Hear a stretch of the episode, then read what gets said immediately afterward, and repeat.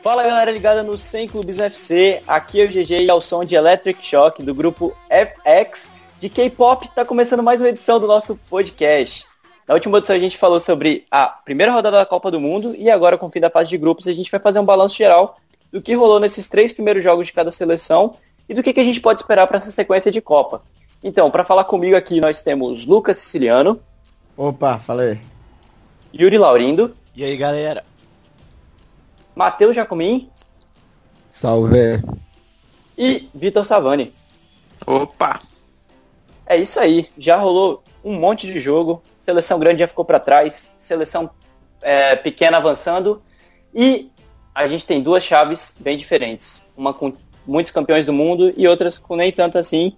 E a Copa tá bem dividida já e a gente vai começar falando primeiro do que rolou até aqui. E eu vou pedir algum destaque aí, o que, que vocês têm para destacar dessa primeira fase de Copa do Mundo até agora? Cara, eu acho que um destaque positivo pra gente lembrar é a Rússia, que veio sem muitas expectativas pro Mundial. Não tinha vencido um jogo ainda esse ano. E aí começou a Copa, o time voltou a crescer. Já na estreia goleou a Arábia Saudita, depois ganhou do Egito. E agora a gente não sabe como é que vai ser contra a Espanha, né? Mas já surpreendeu passando de fase. Isso aí. E Yuri, tem algum destaque pra gente? É, eu queria destacar o modo de desempate desses dos grupos da primeira fase. É, acho que pela primeira vez a gente teve uma necessidade tão grande da gente ter que checar o regulamento toda hora. Acho que essas últimas rodadas foram muito emocionantes. A gente teve é, o grupo da Alemanha se decidindo no final do jogo. A gente teve cartões amarelos tirando o Senegal da, das oitavas. E esses pontos de disciplina acho que acaba sendo um critério de desempate meio doloroso, por exemplo, para Senegal. É, vamos, vou dar um exemplo meio chulo, mas por exemplo, o Niang tomou dois cartões amarelos. e ele ia estar suspenso das oitavas. O Niang, ele ele tinha nacionalidade francesa, houve muita confusão por parte dos torcedores que não aceitaram a naturalização do Niang para senegalês, porque ele já recusou a seleção uma vez, e ele tomou esses dois amarelos na fase de grupos. Ele estaria fora das oitavas, só que a questão é que esses dois amarelos tiraram Senegal das oitavas, por causa dos pontos de disciplina. Então eu acho que isso é um pouco. é, como é que eu posso dizer? É doloroso o jeito que acontece uma seleção ser eliminada por causa de cartões. Mas, contudo, empatado, acaba que a FIFA achou um bom jeito de, de, de facilitar esse desempate. Muito melhor do que sorteio, mas hoje a gente quase se viu numa situação de sorteio. E eu achei interessante essa parte do, dos desempates terem sido tão utilizados nessa fase. Eu vi muita gente falando, né, que poderia ser desempatado por, por um outro jogo extra, assim, mas, cara, não tem tempo. A Copa é muito curta, não tem onde encaixar esse jogo. Não é dar mesmo, tem que ser desse jeito ou tem que ser de outro, que vai acabar sendo injusto. É, e eu acho isso legal também porque mostrou que essa Copa foi bem equilibrada nessa essa Copa, nessa primeira fase de Copa que pô, fazia muito tempo, assim, pelo menos que eu me lembro, né? Não sou tão velho assim, mas das Copas que eu pude acompanhar, não teve uma primeira fase assim tão disputada a ponto da gente ficar na expectativa aí de cartão amarelo, né? Então, foi, foi uma parada massa que eu, que eu gostei muito dessa primeira fase da Copa da Rússia, como tá disputada, como as seleções assim de menor expressão conseguiram endurecer o jogo. Você vê, a Espanha chegou toda badalada, tudo bem que teve a crise com o Lopetegui e tal, mas pô, empatou com o Marrocos, Portugal quase saiu fora pro Irã. E, a E o Irã fez um jogo duríssimo contra, contra a Espanha também, também. contra a Espanha, sim. E bom trabalho também do técnico Carlos Queiroz, né? Pô, um dos É, destaques Carlos da primeira que fase também. foi que treinou Portugal também, né? 2010. Sim, teve até aquela 2010. treta com o Cristiano. Exatamente. Exatamente. Cara, um É, outro destaque, um outro destaque que pô, acho que não pode passar batido é a utilização do VAR, né, cara? Como o VAR foi decisivo em muitos jogos, em muitos grupos, em muitas classificações.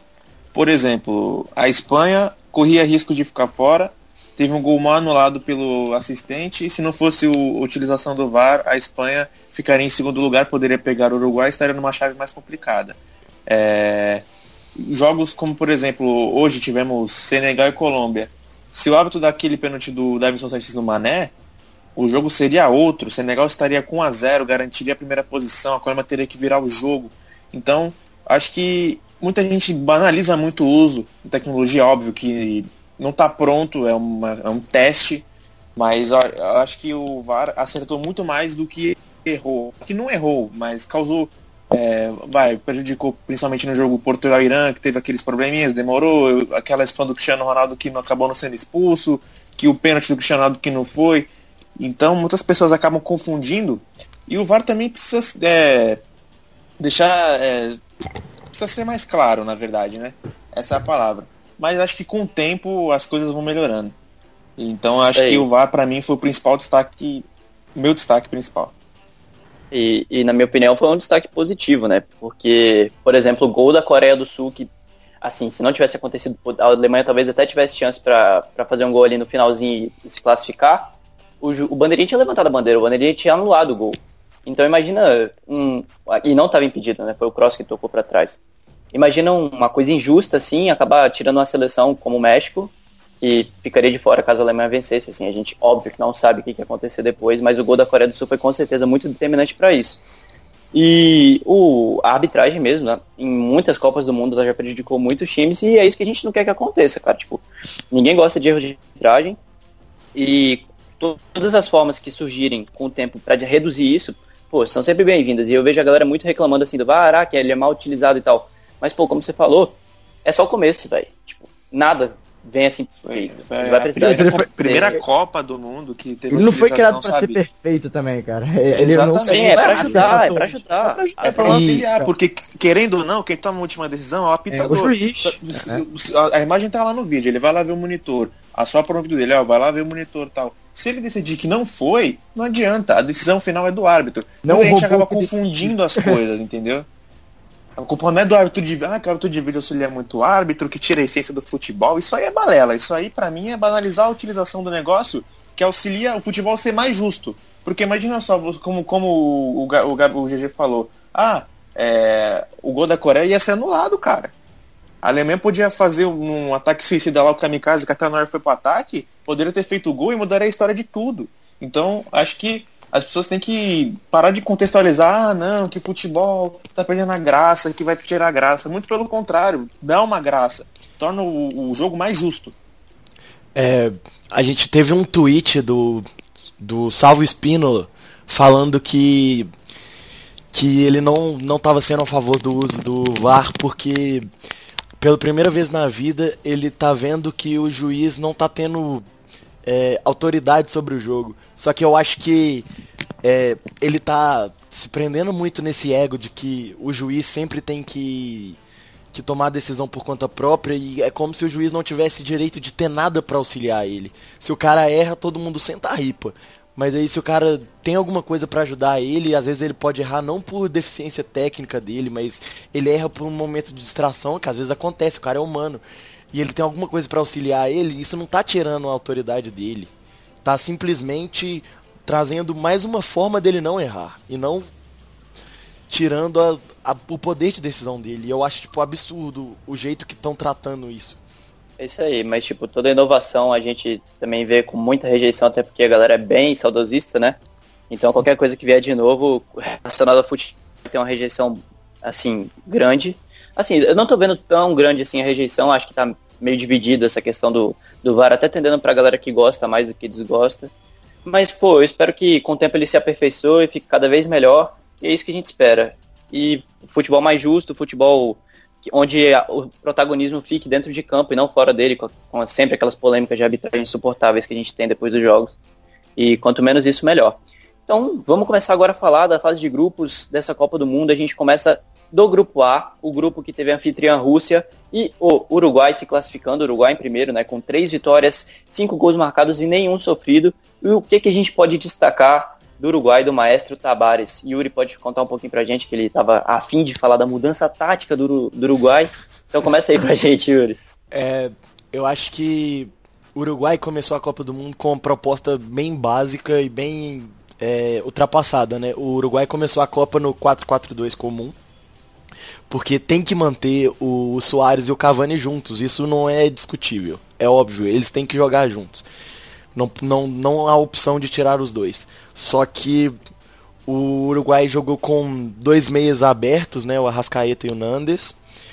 É, e os dois volantes.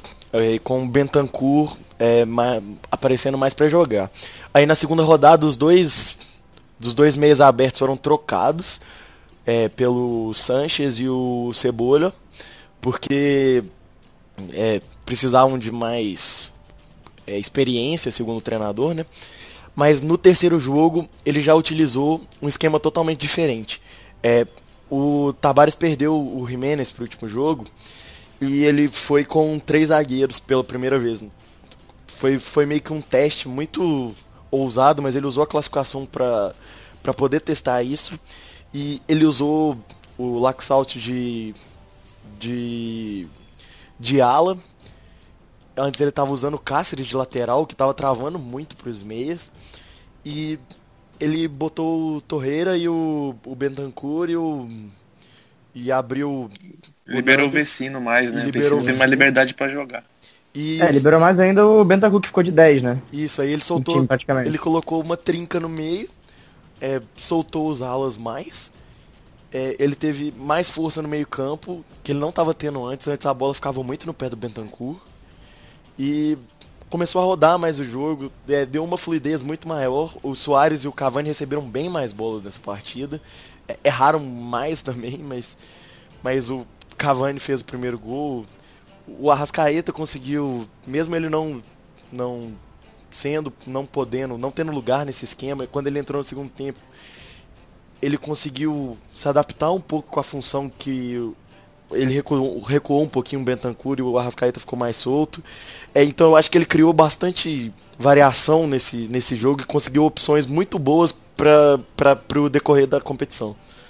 Você não acha que dá pra, dá pra recuar ainda o Bentancur no lugar do Vecino e colocar o Rascaeta de 10, meio que flutuando? Não, eu acho que o Arrascaeta não encaixa nesse esquema porque porque com três caras no meio campo e dois alas, eu acho que o meia precisa de ter noção de recomposição muito boa. E o Arrascaeta ele ele melhorou muito nisso no último ano. É, o Mano Menezes no Cruzeiro falava que ele não jogava porque ele não tinha tanta condição de recomposição. Só que o Arrascaeta começou a virar um cara muito bom em desarmes, ele faz pressão agora. Só que ele ainda não é um cara que- igual o Bentancur, obviamente, até porque o Bentancur joga, pode jogar de volante, né? Então, Muito versátil. ele, ele, ele, o Tabares vai perder muito em recomposição com Cavani, Soares e Arrascaeta. Então eu acho que o Arrascaeta realmente perdeu totalmente a posição. É, não tem a menor chance dele jogar com, Entendi. com dois atacantes, né, com três zagueiros. É, o 4-4-2 também não era bom pra ele, porque ele ficava muito isolado, igual a gente falou no primeiro podcast. Ele e o Nandes, né, cara? Os É, dois ficaram dois. muito postados ali na, na lateral e quase não renderam nada. Mas, mas acaba que o Tabares não tem muita chance e eu não vejo o Tabares usando um 4-3-1-2, por exemplo. É, essa ideia de meio campo armador que domina o jogo, que, que ele nunca utilizou, o time do Uruguai sempre foi meio trancudo, assim, meio pura força. E mesmo com a geração muito boa, e ele Pragmático. finalmente, finalmente ele, ele apostou nisso, eu acho que isso pode gerar bons frutos para o mata-mata. Bacana. E o Uruguai evoluiu bastante, né? Desde a estreia contra ah, o Egito até o último jogo contra a Rússia. O time conseguiu finalmente destravar, né? Contra, contra a anfitriã. E essa mesma Rússia que começou muito bem e acabou levando três gols do Uruguai na última partida. O que, que aconteceu com a Rússia e o que, que dá pra gente esperar da Rússia para a próxima fase? O que, que será que a gente pode esperar? Olha, cara, sendo sincero, eu acho que o, o que ele, o que o máximo que eles conseguiram já foi mostrado, né? Eu achei, achei bem surpreendente a classificação, não achei que a Rússia ia passar de fase. Tanto que no primeiro podcast eu até fiz um, um, um palpite aí, errei por muito, porque a Rússia fez 3x1 no Egito, achei que o Egito ia surpreender. Mas assim, a Rússia tem bons jogadores, sabe? Bem, melhorou, o Xerichev faz uma, uma boa Copa, o Golovin, que é o principal jogador do time, vem jogando bem, mas eu acho que contra a Espanha, infelizmente não é o suficiente, na minha opinião. Tem o Gil fez você uma boa, uma boa Copa, cara. É, a Copa tá sendo também muito caracterizada pelos pivôs, né, cara? A gente vê muitos desses caras assim, Que não são aqueles caras clássicos, assim, é, nove clássicos que fica paradão na área, mas eles utilizam bastante da força física. Você vê, ó, Lukaku, Mitrovic, o Djuba da Rússia. Vamos, me ajuda mais, vamos pensar É, mais. o, Dilba que entrou no lugar do, Diego Costa. do Smolov, Diego né? Que o titular Costa. da posição é o Smolov e o Dilba, por fazer Sim, uma sim, boa partida na segunda rodada. Saudita, ele roubou a, a vaga Roubou a jogo vaga. contra o Egito. São todos jogadores que sabem jogar, mas também que, que, que utilizam muita força física. Isso aí. Então, provavelmente a Rússia vai cair para a Espanha, a gente não tem como esperar algo muito além disso. Então a gente já passa aqui para o grupo que teve Espanha como primeiro colocado ah, e Portugal logo em, segui- em seguida. É, Portugal quase ficando de fora para o Irã, faltou centímetros para aquela bola, bola, não lembro o nome do jogador agora, mas que saiu livre ali o no, Ansari Fard, Ansari Fard, não Ansari sei, não Fard. lembro. Acho que é isso. E por muito pouco, por muito pouco, Portugal não rodou. E o que, que a gente pode falar desse grupo, cara? A Espanha não convenceu, vocês acham? Ou vocês acham que faltou. O que, que faltou para a Espanha? O que, que faltou para Portugal também dar? Porque assim, o primeiro jogo de Espanha e Portugal foi um jogaço, né? E aí Olha, eles cara, acabaram. Eu achei surpreendente, sabe por quê? Porque muita gente colocou assim, ah, a Espanha e Portugal vão arregaçar e eles vão decidir a primeira, primeira posição já no primeiro jogo. Só que tanto o Marrocos quanto o Irã, pra mim, foram as maiores surpresas da competição. É, tirando assim, vai, a gente, a gente teve grata surpresa, por exemplo, a Coreia ganhando da Alemanha, o Japão passando de fase, mas assim, acho que em questão de equilíbrio foi o grupo mais equilibrado. Porque você tem uma das favoritas para ganhar a Copa, que é a Espanha, e a seleção portuguesa campeã da Euro, e você fazer um jogo de igual para igual com ambas as seleções, sabe? É, Irã tomando gol depois dos 40 minutos, quer dizer, perdendo a, a chance de, de ganhar, né? Com o chute para fora, tomou um gol do Quaresma de trivela e perdeu para a Espanha no, já, no, já num, num lance isolado.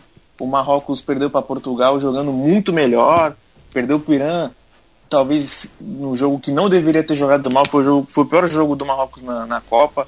É, tanto que surpreendeu Portugal, se não fosse a defesa do Rui Patrício lá, é, uma grande é, atuação dos volantes. É, contra a Espanha, o azar ali, a, a a falta de concentração no lance do Aspas, que o Aspas recebeu a bola sozinho no escanteio curto. Acho que foi muito surpreendente e talvez se eles tivessem caído no grupo, por exemplo, vai, no grupo é, da própria H. Bélgica, da Inglaterra, no grupo Primeiro H, também, acho que eles passaram no lugar da Rússia. Exatamente, sabe? É, foi mais questão de azar, porque foi uma grata surpresa ver seleções tão favoritas no grupo sofrerem tanto para vencer. O meio É, campo, A gente não pode tirar. O meio campo do Marrocos tem muito talento, né? Isso desde antes do, do começo da Copa a gente falava. É, cheio de jogadores que atuam ali na Turquia, na Holanda, o Belhanda, o Ziyech, Ziyech. É, acaba que é, eles sentiram falta, eu acho que um pouco da experiência em Copa do Mundo naquele primeiro jogo contra o Irã. O Irã já é uma já veio de boas atuações na Copa de 2014. O time não é o mesmo exatamente, mas já tinha uma certa experiência, já tinha noção de o que é sofrer numa Copa do Mundo. Aquele jogo A contra Argentina sofreu pra ganhar eles, né? É, aquele jogo contra a É. Argentina é muita prova disso. É, aquele jogo o Irã teve chance de ganhar o jogo, né? Perdeu sim, muita sim, chance. no final do jogo eles perderam um gol impressionante depois o Messi puxou o contra-ataque e fez. Mas então eu acho que faltou isso no Marrocos. é, eles não conseguiram decidir o jogo. Eles finalizaram muito, mas erraram muito nas finalizações, igual foram todos os jogos. E isso fez muita falta no final. Eu acho que se eles tivessem levado aqueles três pontos contra o Irã, alguma das duas grandes seleções iam, iam penar para passar mais ainda, porque eles já chegaram mais mortos nos, nos outros jogos. Isso aí. Então, a só parada que eu ia falar é que a gente tem muito costume também de quando a seleção grande tropeça, a gente coloca muito defeito assim na atuação e às vezes esquece que do outro lado também, pô, tem uma seleção que tá treinando ali há quatro anos para aquele Estudou momento, né? Muito, exatamente. É, exatamente. O Irã contra a E aí? Espanha, o Irã fechou uma linha de seis praticamente ali na, na zaga, pô, e pra Espanha passar ali, cara, foi só no, na, naquela cagada do gol do Diego Costa, né? Porque Não, foi. e, e falando, e falando da Espanha puxando o gancho aí dessa partida, ah, o que falta para a Espanha, na minha opinião, a Espanha tem o controle do jogo, tem a posse de bola, que isso aí já é característico, o modelo de jogo espanhol é esse. E eu acho que o que pode complicar a Espanha, não só contra a Rússia, mas, por exemplo, passou da Rússia aí para umas quartas, para uma semi, é que a Espanha é pouco objetiva em alguns momentos, sabe? É, é, você vê Falta que a agressividade. Espanha- exatamente, falta agressividade. A bola chega pouco no Diego Costa, é, você tem o Iniesta jogando o, por um lado, junto com o Isco ali, os dois revezando ali, quem joga pelo centro joga pela esquerda, você tem o Davi Silva. Não são jogadores agressivos, como por exemplo, pode ser um Ascenso da vida, É, ou como, entendeu? Às vezes falta uma agressividade para a Espanha. E você acaba cedendo espaço, aí que nem foi contra o Marrocos. Tomou um gol no contra-ataque ali que o Inês e o Sérgio Ramos falharam, e tomou o segundo gol na bola aérea. Uma fatalidade pode acontecer. Então, acho que a Espanha, para se firmar mesmo nessa competição, depois de vir de um vexame que foi a Copa de 2014 e, ter saído de maneira precoce na Euro, é, acho que falta agressividade mesmo, falta alguém ter atitude para cima, porque se continuar nesse jogo, nesse controle, nesse controle, nesse controle, vai ficar manjado e a seleção já vai, a seleção que enfrentar já vai estar preparada, já vai saber o que fazer, então pode complicar muito. Eles até tentaram fazer isso no segundo jogo, né? Colocando o Lucas Vasquez pra gerar mais amplitude, assim, pra, pra gerar corredor pro, pro Carvalho também, que voltou no segundo jogo. Mas acabou não dando certo também, porque o Lucas Vasquez não é esse jogador que vai pra cima também, que é bom no contra um, de drible. Então acho É, que a, a opção mais é. correta seria o. Seria o Ascenso mesmo. Valeria o próprio teste. Asensio, O, o próprio Iago Aspas, que o Iago Aspas joga Também. perto, o próprio Rodrigo. Rodrigo pode jogar assim. Jogou de falso 9, mas A pode Espanha jogar no tem 4 muitas também. opções, agora é com o erro, né? É, O que falta para a Espanha mesmo é agressividade. E também melhorar um pouco o sistema defensivo, né? Porque a Espanha, o DG foi fazer uma defesa na, na Copa do Mundo depois de sofrer quatro gols. Isso aí também chama muita atenção. Não só o Piquet como nos dois É. primeiros jogos, como o Sérgio Ramos nesse último, foram muito mal, né? Não jogaram tão bem assim, isso pode complicar também. E pode ser que a Rússia surpreenda se tiver um bom dia e a Espanha não, não melhorar o que, que tá embaixo aí. Boa. Então aqui, fechando o grupo B, a gente avança para o grupo C, que tem a França e a Dinamarca como classificadas. Um grupo que foi um pouco sonolento. A gente até torceu pro Peru passar. O Peru até a gente acha que merecia ter passado, né? Foi o grupo Pelo dos menos- piores jogos, né? Foi esse, esse Do grupo é primeiro meio fraquinho 0x0 da Copa. mesmo. Do único, né? né? Do, Do único, único. primeiro e único. Até aqui o único. Até aqui, exatamente. E o que, que a gente pode esperar da França, que ainda não encantou, chega sempre com grande expectativa e não, não conseguiu fazer, não conseguiu colocar no, no tirar do papel, né, as, os jogadores assim que tem. E da, dessa Dinamarca que chega com cinco pontos conquistados, uma vitória contra o Peru onde não mereceu e dois empates bem borocochô contra França e Austrália. O que a gente pode esperar desses dois times, começando pela França? Cara, com, a Fran quanto à França, eu acho que eles ainda dependem muito da, da individualidade, claro, porque o coletivo do, do, do time do Deschamps nunca foi forte. A gente vê que a França é, joga o momento do jogo, assim, tipo, muito bem, por 10, 10, 15 minutos, empolga, chega a empolgar, mas depois cai de novo naquele, naquele pragmatismo de sempre. É, e é muito dependente, principalmente, do- dos dois volantes, o Pogba e o Kanté. Tanto que o- a melhor partida da, da França foi o segundo jogo, contra o Peru, o primeiro tempo, que os dois estavam fazendo um primeiro tempo muito bom. Aliás, o Pogba, ele ajuda muito esse, esse time da França, mas ele acaba representando muito também o que é esse time francês, que é a regularidade. É, ele é um cara que faz uma partida muito boa em um tempo, depois cai no outro. É um cara muito irregular e sempre foi assim na carreira dele. E como a França é dependente, muito dependente dele, acaba mostrando isso, isso em campo. E o Kanté, para mim, é o melhor jogador da, da, da, da França na Copa. É simplesmente um absurdo o que ele está fazendo. É, com o Casemiro, ou até melhor do que ele, é o melhor volante da Copa. E é quem rege, quem dita o ritmo ali do meio campo. Ele é um cara que evoluiu muito a saída de bola dele. O Iro já tinha destacado isso no, no último podcast. Além dele, também tem o Mbappé, cara, porque esse moleque é... Eu gosto muito dele. Ele pô, é um dos melhores jogadores também que... que que com certeza vai estar vai tá disputando bola de ouro no futuro. E é moleque que só tem 19 anos, é bizarro pensar isso. Junto Dá com o Griezmann. copinha. Dá de copinha, cara, pra você ter uma noção.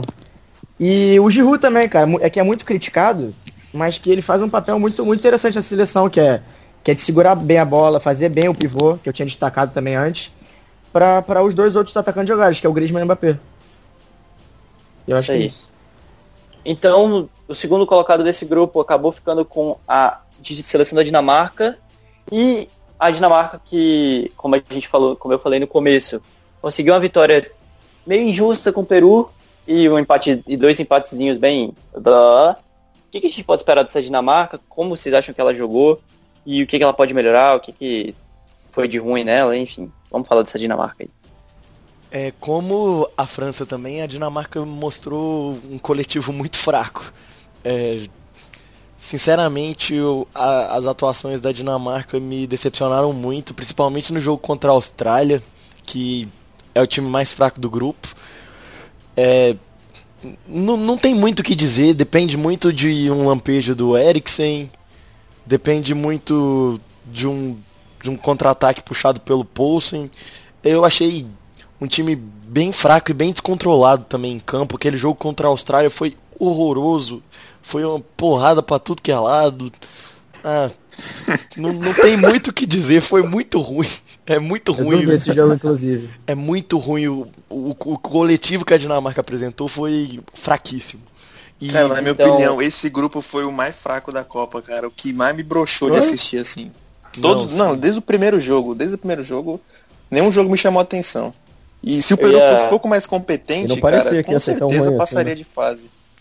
Eu acho Eu que até- se o Peru tivesse jogado com o Guerreiro mais de um tempo, jogado um tempo no na primeira rodada, tinha passado, porque tinha, não tinha perdido pra Dinamarca. Uma parada que eu ia falar também é que, pra mim, assim, a Dinamarca é a seleção que chega menos. ah, com menos chance, assim, de avançar no torneio pra essas oitavas de final, né? Porque, Hum, assim, tem o Japão também que, enfim, a gente acha É, difícil pelo cruzamento. que- Pega... Tá, no, tá na última prateleira, com certeza. É, pois lado é. da Rússia e do Japão são as que eu também Mas É assim, isso boto muita fé. não por. Não por bola, assim, porque, tipo, o Japão, a gente viu um jogo, assim, decente, né, contra Senegal, pelo menos no segundo tempo, assim, o Japão foi até interessante contra o Senegal, o Japão consegue fazer algumas, algumas jogadas, é, e a Dinamarca, tipo, a- o Yuri falou bem, foram dois lampejos do Eriksen, os dois únicos gols dele na, na competição. Foi um- uma assistência dele pro Poulsen e um gol bonito é, contra, contra a Austrália. E, enfim, Depois foi cozinhando empate contra a Austrália e contra a França, os dois. Pois é. Foi- é, é isso, Nada de depende de muito jogar. do lampejo do, do melhor jogador e, enfim, não, não mostrou muita coisa até aqui na Copa. E uma seleção que a gente, pô, lamenta de ter ficado de fora foi o Peru, né? Que, pô, quis jogar contra a Dinamarca, impôs o seu jogo. Infelizmente foi uma fatalidade aquele gol. E Não, e o pênalti também que perdido, né? Não pode esquecer que o pênalti Também, pênalti também. ali, que se ele faz aquele gol, acho que o jogo É. tomaria outra forma. Essa é outra é, coisa. né? faltou, faltou E até psicologicamente também. Além do Guerreiro, É. tem que destacar também as copas que fizeram o, o, o André. Carrijo e o Advíncula. Os O dois ali que Advíncula jogavam pela foi o. É o primeiro é o dessa primeira fase, é o primeiro com mais desarmes certos. Isso. Ele deu 12, o Berame da Suíça deu 11 e o Kanté deu 10. Os dois que jogavam pela direita ali, tiradas do É direito do fizeram uma dobradinha muito boa. No último jogo até ele fez um golaço com o passe do Guerreiro. Boa. Então a gente lamenta pelo Peru, mas enfim, a gente tem que avançar. Vamos lá para o grupo D agora, o grupo D que reservou fortes emoções aí. Nossa. Ah, e, e o Yuri pode falar mais disso, porque ele torceu para Argentina, para minha raiva e meu ódio. Não só dele. Não só seu, quer dizer. Não só seu. Centro, mete un buen centro para el compás. ¡Gol!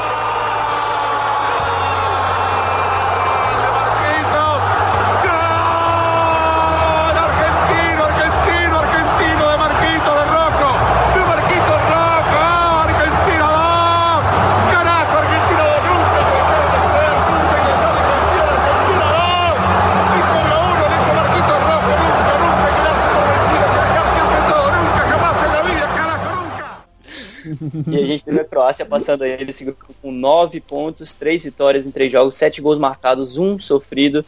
E a Argentina passando em segundo, no apagar das luzes. E o que, que a gente pode esperar? O que, que a gente fala da Croácia, dessa Croácia que pô, fez um excelente jogo contra a Argentina, não acabei, acabei não vendo o último jogo ah, contra a Islândia. Mas, porra, os dois primeiros jogos da Croácia mostrou bastante segurança, né? Eu acho que a Croácia é um time que a gente tem que tomar um pouquinho de cuidado na hora de falar um pouquinho sobre ele. É, a gente tava, eu tava assistindo Sport TV esses dias pra trás e eles já estão colocando a Croácia como principal candidata ao título por causa da primeira fase e por causa do meio campo.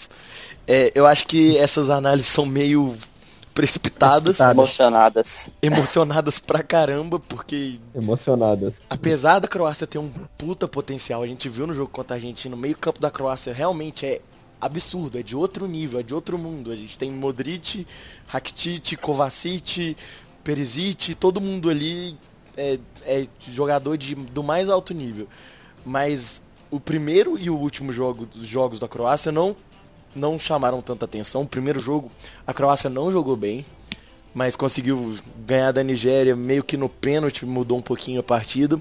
Contra a Argentina, a gente também não sabe o que esperar de um time jogando contra a Argentina. A Argentina estava morta psicologicamente logo depois do primeiro gol. Então acaba que a gente tem que tomar um pouquinho de cuidado. Mas se a Croácia continuar encaixada com com meio campo dominante, igual eles tiveram nos últimos jogos, Rakitic jogou absurdos, o Modric também.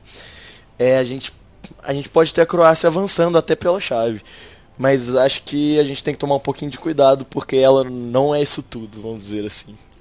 É o adversário mais fácil das oitavas, né? Sim, sim. A Dinamarca. E tem uma chave bem tranquila, depende, né? né? Pelo menos até as quartas. Até, a- até as quartas que pega a Espanha, talvez. É, pega a Espanha, com certeza. Aí já. Aí vai ser o grande complica. teste. É. Mas é, como o Yuri falou, eu concordo também. Os adversários desse grupo também talvez enganaram um pouco, né? A Argentina bem bagunçada. A Islândia é Nigéria e- bizarra, cara. Sério, a gente às vezes fica, pô, torcendo e tal, mas É, Essa tem uma jogada um que- beijo, né, cara? que é lateral foi na área. É lateral na área e às vezes algum lampejo do Sigurdsson também, que só foi jogar alguma, alguma bola também no, no último jogo. Mas fora Você isso também. que a Islândia precisava de ganhar o jogo contra a Nigéria, precisava de ganhar o jogo com a Croácia, eles jogaram na retranca os dois jogos do mesmo jeito. E recurso, precisava cara, de adianta. ganhar. Nem, nem, pro, nem pros caras, ah, a gente vai embora mesmo, vamos bater a loucura aqui, todo mundo correndo pra frente, endoidar. Não, os caras re- retrancaram os dois jogos, precisando de ganhar. E perderam os dois. E perderam os dois. É, realmente é, é bizarro. É um time Para muito a desgraçado Argentina não que eu conseguiu achei. vencer. Não, não, eu, não uma, co- uma coisa que me estranhou também foi a dificuldade que a Argentina teve para se classificar num grupo desse. A gente tá falando aqui que, pô, os adversários jogaram muito mal, a Croácia não fez tanto esforço para ser primeira do grupo, porque não jogou um futebol daqueles, né?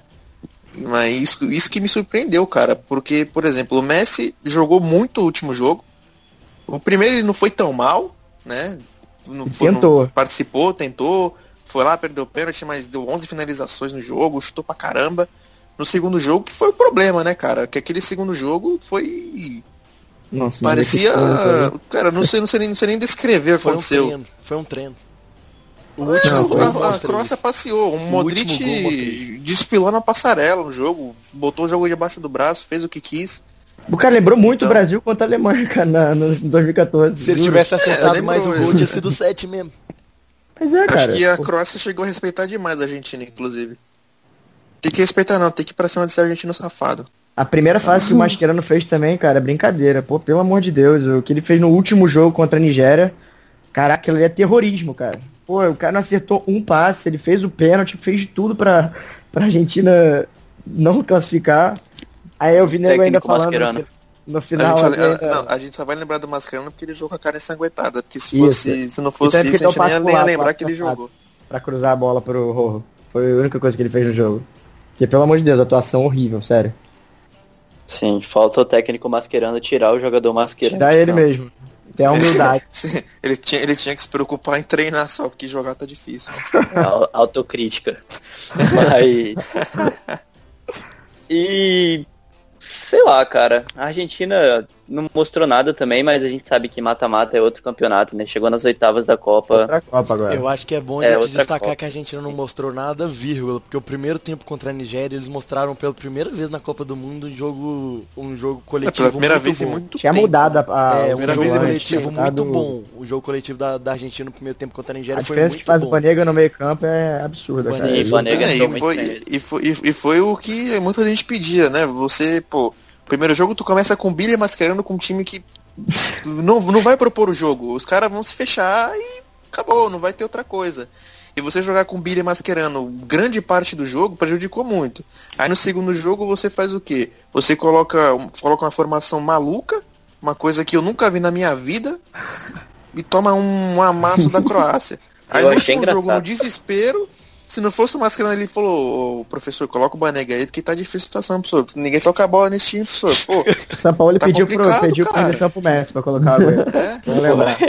cara, eu nunca, eu nunca vi isso na minha vida. Ele chegou no Messi e falou, coloca o cu ou não? Coloca E ele aí, ou não? carai? E aí, Pulga, porra, só salva Chega. aí, mano. Vem aí. Me ajuda aí que eu não sei o que eu tô fazendo aqui. Patético o trabalho de São Paulo, patético. Nossa, mas eu achei, cara. tipo. É, é muito estranho o que ele tá fazendo, porque, tipo, é constrangedor, cara. Você vê ali ele comemorando o gol sozinho, ninguém foi falar com ele.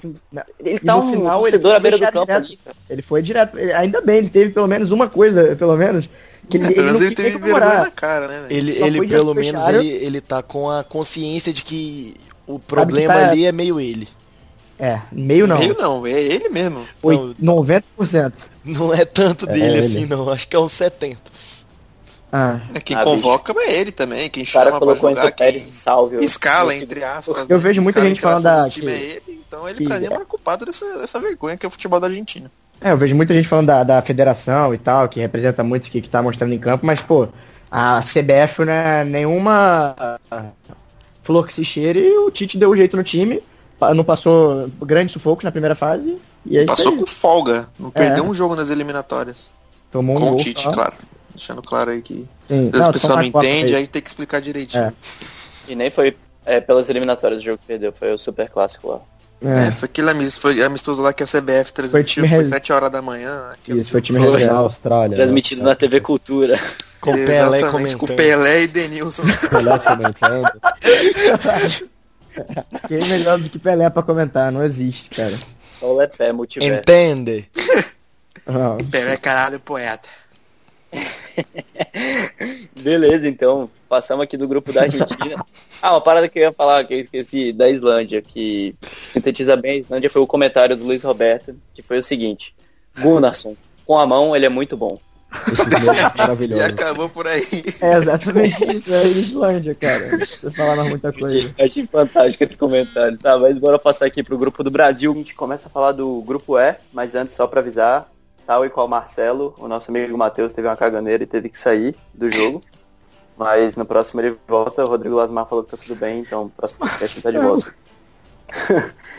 e nosso grupo do Brasil, o grupo E, que teve o né? Brasil passando com 7 pontos, Suíça com 5 e Sérvia e Costa Rica ficando pelo caminho. A gente começa falando primeiro, vamos começar primeiro da Suíça, que depois do Brasil a gente vai acabar falando bastante.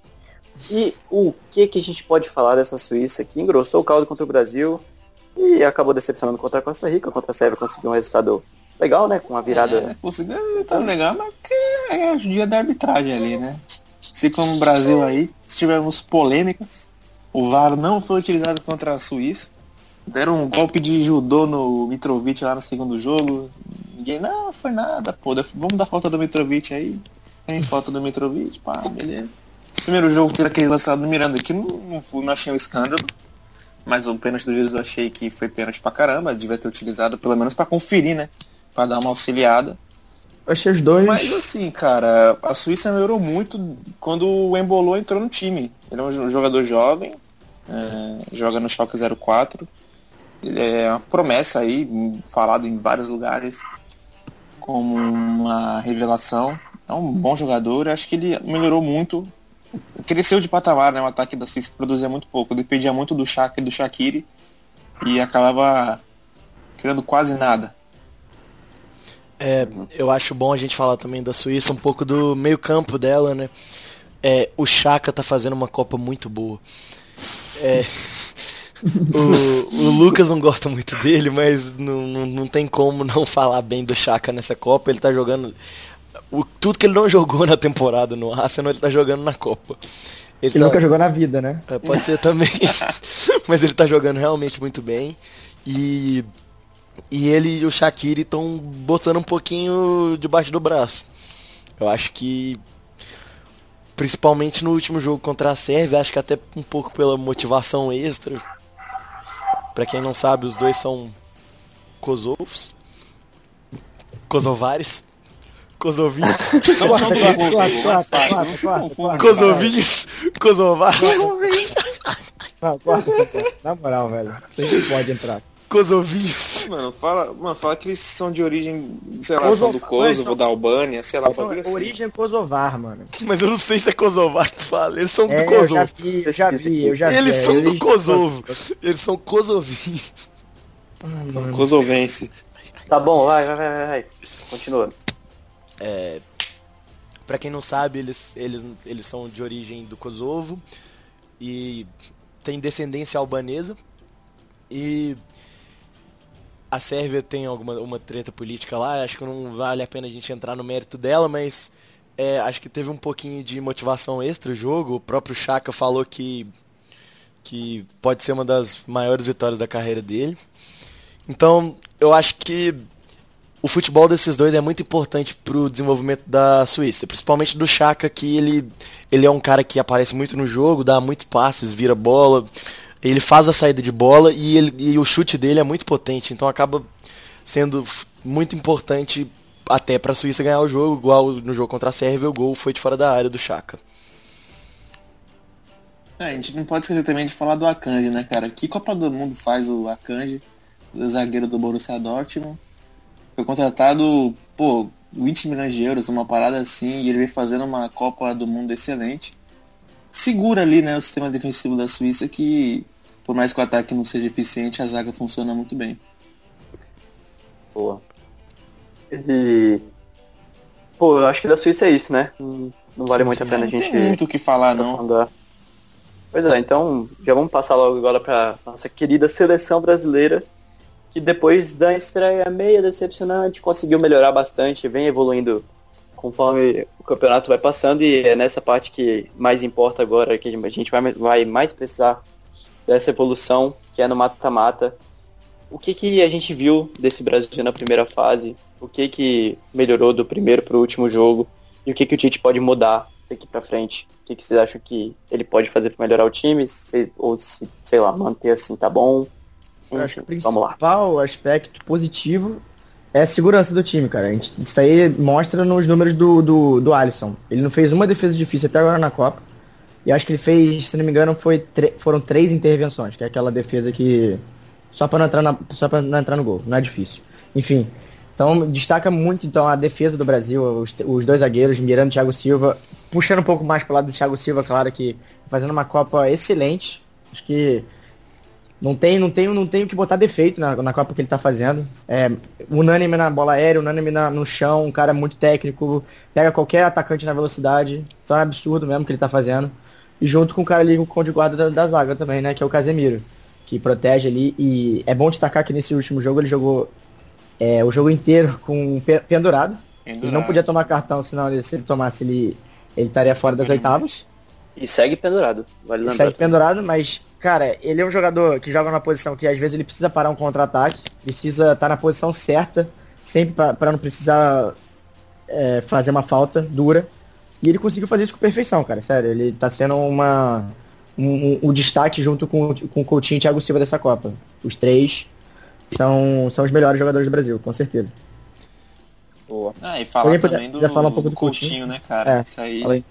Muita gente fala, né, que é o, no Rivaldo de 2002, encarnado no, no Coutinho. Impressionante o que ele tá jogando. Assim, não é impressionante ele jogar bem, assim, é impressionante, cara, o, o, o que o Brasil cria quando ele quando as, quando as bolas passam pelo pé dele. Impressionante, tanto no lance do gol do Paulinho, tanto no, no gol que fez contra a Costa Rica, contra a Suíça. Ele superou uma marca aí, igual a marca do Pelé, né? Que desde o Pelé o jogador não fazia um gol ou uma assistência nos três jogos da primeira fase da Copa do Mundo. Isso aí é de, é de se considerar e muito, né? Porque o Coutinho é, é um pouco subvalorizado, vai. Muita gente fala só do Neymar, do Gabriel Jesus por ser artilheiro, e acaba esquecendo da importância que o Coutinho tem pro sistema de jogo do Tite. Porque se a gente parar para analisar, o Coutinho começou jogando aberto pela direita. Um 4-1-4-1, no famoso 4-1-4-1 do, do, do Tite, né? Fez muito sucesso no Corinthians e resgatou a seleção. Tava em apuros. E ele começou jogando aberto, cara. Com o Casemiro lá, primeiro homem. Aí tinha é, Renato Augusto, Paulinho, Paulinho, Renato Neymar pela Augusto. esquerda e o Coutinho pela direita. E hoje ele joga mais na construção, joga pelo meio ali, num 4-3-3, né? Com a entrada do William no time titular, aí o Coutinho foi deslocado por meio. E tanto jogando aberto quanto centralizado, o Coutinho teve seu destaque, teve a sua importância na criação de jogadas, teve, sabe, é, marcando gols, marcando, é, assistência, jogadas iniciadas por ele mesmo. É, tanto que auxilia muito o Neymar. O Neymar acaba ficando menos sobrecarregado quando o Coutinho participa das jogadas. E é incrível que praticamente ele no meio pra criação de jogada é só ele, cara. É, o Marcelo às vezes Exatamente. também ajuda ele ali pela esquerda, mas o nosso de lado direito, aliás, é um destaque negativo, né? É lado isso que eu direito, queria tá- falar mesmo. Cara, ele fica muito sobrecarregado. O Paulinho simplesmente não ajuda em O time nada. do Brasil na- é um time criação. manco. Manco, torto. Totalmente torto. na saída de bola. Muito. Assim, nada, nada, nada contra o Paulinho, principalmente o Fagner, que entrou muito bem na Copa, mas eles são jogadores de outras características. Por exemplo, você tinha o Daniel Alves. O Daniel Alves é um lateral que constrói muito bem as jogadas, né? Muito. É uma diferença absurda. A falta que ele faz na seleção, nós de seus 16 anos, é uma falta que, cara, faz muita E- falta mesmo. E ele encaixava certinho, cara, porque o William, é, normalmente quando ele, ele fazia aquele jogo de jogo posicional, o William ficava encostado, aí o Daniel Alves conseguia co- é, jogar, jogar por dentro, construir por dentro. O Fagner não tem essa, essa característica, ele vai na linha de fundo, tenta cruzar, volta. Ele é um cara que constrói muito no jogo, um cara mais de explosão. Então, você, você percebe que o Fagner não faz muita essa ultrapassagem. Ele é um cara Ele mais não fica muito com a bola. Um cara importante pra É. defesa. E Exatamente. às vezes não é só defender que a gente precisa, né? O Danilo foi testado no primeiro jogo, acabou indo muito mal, tanto que perdeu a vaga, né? E acabou se machucando também, foi uma fatalidade. Mas acho que ele, ele ia perder a vaga uma hora ou outra, tá? E assim, o Brasil precisa de um, de um meio. O Paulinho não é um cara que tem que. é, não pode ser utilizado nunca. Né? Mas assim, na construção ele acaba sendo nulo, porque ele não tem essa característica. Que, por exemplo, tem o Renato Augusto, tem o Fred, Fred. que estão lá e podem desempenhar isso melhor. Podem auxiliar mais o Coutinho, auxiliar mais o Neymar, fazer que a bola chegue mais redondinha pro Jesus. Que não tá bem, é óbvio que tecnicamente a Copa do Jesus não é boa. Ele participou muito pouco, é, atacando, chutando bolas, enfim, dando acesso para gol. Ele tá um pouco abaixo nesse quesito, mas que taticamente ele entrega também. perfeitamente. É, você vê que no gol do Paulinho ele puxa a marcação e abre espaço para o Paulinho infiltrar. Talvez seja um desses motivos que o Tite não, não saque o- os dois do time, porque o Paulinho é um cara que ele tem faro de gol, cara. O Paulinho nasceu para ser atacante na vida, entendeu? É, ele joga no meio por pura consequência, na minha opinião. Assim, porque ele vai muito bem na frente, muito bem. Ele E é a- muito bem o jogo, cara. Exatamente, ele tem uma leitura de jogo muito, muito, muito boa. E por o Jesus ser um cara de movimentação, um cara que abre espaço, que acho que é a principal virtude dele é a movimentação, tanto que, por exemplo, ah, o Jesus faz gol empurrando. Ele tem muito mérito nisso do posicionamento. Ele abre espaço, sabe? Ele é um cara que, pô, é muito importante. Assim, ele, mesmo estando abaixo, ainda é o artilheiro da, da era Tite, né? Tem 10 gols aí pela seleção, se não estou enganado. Acho que talvez seja um desses motivos. Óbvio que o Firmino pode ser testado, acho que é válido, né? Não agora, porque estamos no mata-mata. Ele poderia ser testado no- na fase de grupos ainda. Cara, ele só não foi, né, entrou esse jogo aí É, porque do Marcelo saiu. Exatamente. Ele poderia muito bem jogar, porque, pô, fez uma temporada absurda, joga em alto nível na Europa há muito tempo.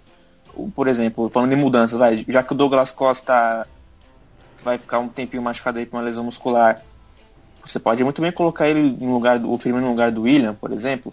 Colocar o. o- você pode abrir o Coutinho de novo, colocar o Firmino pelo meio para aproximar do Jesus. Você pode colocar um Renato Augusto no William, deixar o jogo mais cadenciado, o próprio Fred. Próprio, o Fernandinho também, por mais que tenha uma característica de, de, defender melhor. O Brasil tem muitas variações.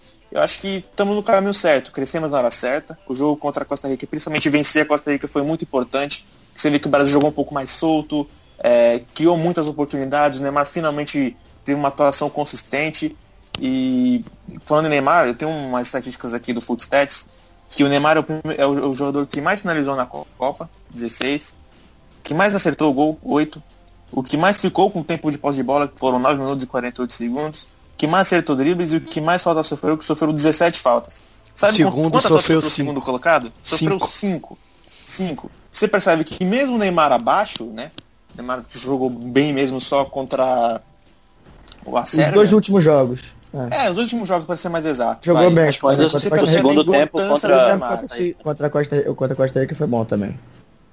O, o Neymar, ele, a gente sabe que ele pode render muito mais do que ele tá rendendo, mas já melhorou bastante. E aí você tem que levar em consideração também que ele tá sem ritmo, que ele tá voltando de lesão agora. E que o Neymar, velho, ele é um jogador muito bom, mas ele também, às vezes, ele tem esses picos de irregularidade defeitos, também, que né? é normal. É normal. E até mostra bastante isso na estatística que o Savani mostrou. É, é, é o jogador que mais sofreu falta e que mais segurou a bola. Ou seja, às vezes ele ainda segura um pouco mais do que deveria. Mas também é porque ele é o craque do time, ele às vezes tem que chamar a responsabilidade Tem que chamar o jogo para ele, exatamente. pra ele, sim, mas às vezes acaba acaba ele fazendo isso de forma, como é que eu posso dizer? Ele, Displicente. ele às vezes é displicente, ele leva muitas vezes o jogo pra trás, ele sofre uma falta inútil. pra- como a- principalmente contra, contra o primeiro jogo contra a Suíça, ele tava fazendo isso muito. Ele pegava a bola, aí ia pra trás. A maioria das faltas que ele sofreu foi assim, ele voltava, não era, não era, não era aquela falta que ele fazia objetivo. Progredindo, né? E, progredindo. Ele só voltava, o cara batia nele e continuava o jogo. E ele ficou muito nervoso, cara. No jogo a gente viu isso. Exatamente, Aí- cara. E também uma coisa aí que é muito pautada, né? Nos programas esportivos, acho que é, cada dia que passa os, os- os programas de mesa redonda, mesa quadrada, mesa triangular, mesa retangular, acabam falando mais do que envolve o jogador em si do que ele agrega no futebol, né, cara? Pô, é, ah, o brinco, o Neymar tá treinando de brinco, pô, isso aí é um absurdo. Pô, ah, o Neymar pintou o cabelo, ah, o Neymar tem um corte novo no cabelo, caramba. Sabe, cara, a gente tem que analisar mais o, o futebol jogado. O Neymar, ele não tem, a- ele tem obrigação de fazer boas partidas porque ele é o craque do time, mas tem vezes que ele vai acabar jogando mal, a gente tem que é, contextualizar o que acontece dentro das quatro linhas. Não por ele ter pintado o cabelo, não por ele estar de brinco, fez uma tatuagem nova, ele tatuou uma rosa na cara, cobriu a cara, enfim. Cara, a gente tem que analisar o que acontece dentro de campo. E a gente acaba, às vezes, ridicularizando muito o cara por algo que não envolve futebol, entende? Acho que isso o brasileiro tem que mudar um pouco o tratamento. É, não só com o Neymar, pô, o Thiago Silva, cara, muita gente não gosta do Silva porque ele chorou na- contra, contra o Chile. Óbvio que foi um momento de desequilíbrio, acho que isso não pode acontecer em decisões, mas sabe, cara, o cara é um ser humano, então a gente, a gente não pode achar que os caras são iceberg, que eles nunca vão chorar, nunca vão ter um desequilíbrio emocional. Claro que tem horas para acontecer, mas a gente não pode julgar, não pode crucificar, não pode tacar pedra no jogador tão bom, principalmente como o Thiago Silva, que tem fazendo uma Copa espetacular, é o melhor zagueiro do mundo, considerado por muitos, muitos, muitos, muitos lugares. Cara, o Maldini falou que o, que o sucessor do, do Maldini, que o sucessor dele era o sucessor Thiago dele era o Silva. Thiago Silva, então. Você percebe que falta isso pouco o brasileiro. O brasileiro acaba muito caindo na onda dessas coisas que acontecem fora de campo. Acho que a gente tem que virar, virar nossa mente, focar no que acontece dentro de campo. Você pode criticar o Thiago Silva por ele fazer uma falta ridícula, por ele falhar num gol, por ele ser expulso. O Neymar por, pô, ah, o Neymar tá cavando muita falta atrás do campo, tá sendo um pouco objetivo, tá tendo. É, tá errando na tomada de decisão. Ah, pô, o, o Paulinho é nulo na saída de bola. Isso aí a gente tem que contextualizar porque acontece dentro de campo. Fora de campo, cara, é outra coisa. A gente não pode ligar as coisas. Acho que não faz muito sentido. Gente acaba prejudicando muito, criando um ambiente que, assim, sabe, não é legal. Isso aí. E só pra terminar a seleção brasileira, eu queria trazer o debate aqui, porque o Marcelo saiu, mas o Felipe Luiz também não deixou a gente sentir saudade do Marcelo, né? Como, como o Tite vai lidar com isso aí? O que, vocês acham? O Marcelo não vinha bem, né? Não, não foi muito bem nos dois primeiros jogos e o Felipe Luiz, pô, arrebentou. Cara, eu- a galera ainda tem um preconceito muito com o Felipe Luiz ainda. é, Tem aquele clichê que sempre fala que ele é lateral defensivo, não sei o quê. Cara, mas ele, ele, ele atua bem na frente também, ele deu várias jogadas ali, na, é, passe pra frente, que, que, quebrou, que quebrou a linha do, do meio campo. Isso aí é Então, um. é- Isso é É uma. um clichê. É tipo uma, uma lenda criada uma lenda, só é uma porque ele lenda. joga Só no Atlético, joga no de Madrid. Exatamente por isso. Exatamente. Exatamente isso. Exatamente isso. Se você olhar, analisar mesmo ele jogando bola, você vai ver que é totalmente contrário. Obviamente ele não ataca igual o Marcelo. O Marcelo é um meia na lateral esquerda. porque o isso ninguém Marcelo é discorda. Craque, cara. Marcelo é craque, é jogador absurdo, é que fora de série. Então, tipo, acaba que ele tem um azar de ter, de ter, de ter jogado na mesma geração do Marcelo. Ele fica na Mas, cara, é sombra, ele fica na também. sombra de, Não, e, de assim, um e- cara... e, talvez, e talvez o estilo do Marcelo seja prejudicado, ele acaba rendendo um pouco menos que no Real Madrid, porque o estilo do Tite é um pouco mais assim, conservador, Conservador. vai, entre aspas, entendeu? Sim. Ele não tem a mesma proteção que ele tem no Real Madrid. Todo, exatamente. Porque você percebe que o Tony Kroos, o Modric e o Casemiro, Eles sempre ele. Estão cobrindo. Tem uma, Eles tem uma entendem o cobertura ali. Marcelo, Eles né? entendem, É, cara, exatamente. É jogo pro Cristiano Ronaldo, mas pro Marcelo também, cara. Ele, ele, eles jogam também pros dois, cara. Porque o Marcelo sem muito na. Marcelo, a qualidade do Marcelo acho que é indiscutível. Não E, pô, o Felipe Luiz finalmente jogando uma Copa, né, cara? Ele que tava cotado pra ir em 2010, se machucou. É, tava cotado pra ir em 2014, se machucou. Tava, tava nessa aí, teve uma lesão grave, mas correu com tempo pra recuperar e entrou muito bem. Acho que é um cara merecedor, é um cara que é, demonstra bom futebol há muito tempo. Não só no Atlético de Madrid, acho que ele não chegou lá à toa, ele jogou na Ajax, jogou na La Coruña. clubes da Espanha, jogou no La Corunha. Acho que não é Chelsea à também, toa. né? No Chelsea, mas- é, O o Chelsea Chelsea ele foi pouco apagado, aproveitado. É, Sabe por ele quê? foi mais coisa do Mourinho, O Mourinho é né? defensivo, ele não colocou ele. Pra tu ver que já acaba aí o. A Exatamente. falácia de que ele é Acho que cara. na lateral esquerda, cara, se o Marcelo não poder jogar, a gente tá. Cara, pode ficar tranquilo. Se o Felipe Luiz não fosse convocado, a gente teria o Alexandro. Enfim, acho que a gente tá muito bem servido nesse setor. Boa.